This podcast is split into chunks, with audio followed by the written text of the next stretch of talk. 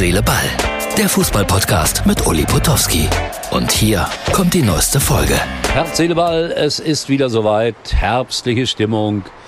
In meinem Burgpark kommt die neueste Folge für Samstag. Und die Empfehlung unbedingt die Videofassung sich anschauen. Es lohnt sich garantiert. Äh, wir beginnen mit einem Klassiker, mit einem Cartoon. Äh, und ich muss sagen, das trifft's absolut. Erste FC Köln-Fans äh, sitzen vor dem Fernseher, schauen die Nachrichten und dann kommt die Nachricht, der erste FC Köln gewinnt die Champions League. Der Zuschauer davor sagt, er lügt, aber es wäre doch zu schön.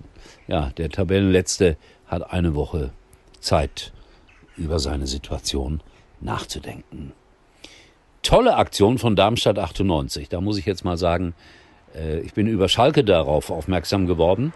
Denn in Darmstadt kann man eine Nacht lang äh, im Stadion übernachten. Und der Reinerlös ist für Obdachlose. Also da muss man was bezahlen. Davon sollen gerade jetzt für den Winter warme Decken und ich weiß nicht was angeschafft werden, Schlafsäcke. Wobei das Ganze ja auch schon wieder fast peinlich ist, dass wir nicht in der Lage sind, die Menschen äh, vernünftig unterzubringen. Wobei ich weiß, der eine oder andere will das gar nicht. Das ist mir bewusst geworden in zwei, drei persönlichen Gesprächen. Aber die Mehrzahl möchte doch eigentlich wieder warm und in einem sicheren Zuhause schlafen können. Aber eine gute Idee, Darmstadt 98, großen Respekt. Die Schalke haben sich zumindest werblich ein bisschen angeschlossen und ich möchte es auch sagen hier. Also ich bin voll des Lobes für Darmstadt 98. Eine ganz großartige Idee. Ja, man hat immer gut reden, wenn es einem gut geht. Ich bin heute am Samstagabend in einer Kirche in Solingen und moderiere diese Show. Jetzt gibt es einen ganz kleinen Ausschnitt und äh, wer keine Opern mag, der schafft es vielleicht trotzdem mal 20 Sekunden zuzuschauen.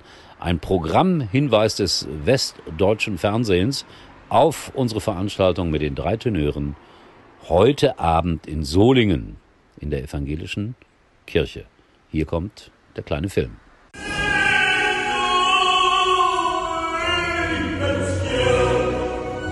Die Tenöre Johannes Groß, Riccardo Marinello und Oskar Marin feiern eine Legende, ihr Idol Pavarotti. Samstag 18 Uhr in der evangelischen Stadtkirche am Frohnhof in Solingen.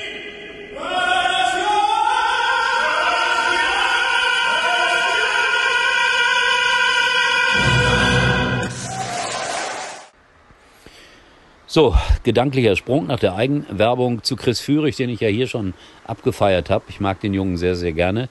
Klasse Spieler, auch nicht auf den Kopf gefallen. Und kleiner Ausschnitt aus der Bildzeitung. Ich weiß, der eine oder andere lehnt die Zeitung komplett ab.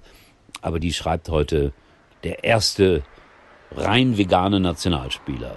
Jetzt bin ich kein Veganer, äh, werde ich auch, glaube ich, nicht werden. Aber ich habe großen Respekt davor, wenn man das A aus, aus sportlichen, aus gesundheitlichen Gründen macht. Ich glaube, äh, so schlecht kann das nicht sein. Aber Vegetarier würde mir eigentlich reichen. Also Eier würde ich schon gerne weiter essen wollen. Als Beispiel, ich glaube, ich kann auch gut auf Unmengen von Fleisch verzichten. Ab und zu vielleicht mal.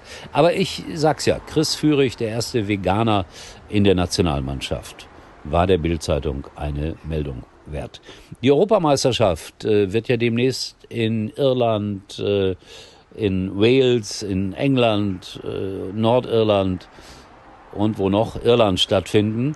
Und äh, da wurden die Stadien jetzt gezeigt, in denen gespielt wird. Und da ist eine richtige Bruchbude dabei, nämlich das hier in Belfast. Also ich kann mir nicht vorstellen, dass hier in einigen Jahren Europameisterschaftsspiele stattfinden werden. Aber wer weiß, vielleicht ist das ja so. Ja, also, wir werden das erleben. Äh, Europameisterschaft, gutes Stichwort. Heute, glaube ich, am Freitagabend, ja, spielen Belgien und Österreich gegeneinander. Zwei deutsche Trainer, Rangnick gegen Tedesco. Und es könnte sein, dass sich beide Nationen für die EM in Deutschland qualifizieren. Dabei war man in beiden Ländern zunächst einmal A gegen Tedesco und B gegen den Mann, der wie ein Professor über Fußball sprechen kann. Ralf Rangnick. So, und unsere letzte kleine Geschichte heute, das ist Rechtschreibunterricht. Ich mag ja diese Choreografien unglaublich gerne. Und diese hier ist mir sehr positiv aufgefallen. man verzichtet einfach auf ein H oder wird Fahne nach der Rechtschreibreform ohne H geschrieben und ich habe das wieder nicht mitbekommen.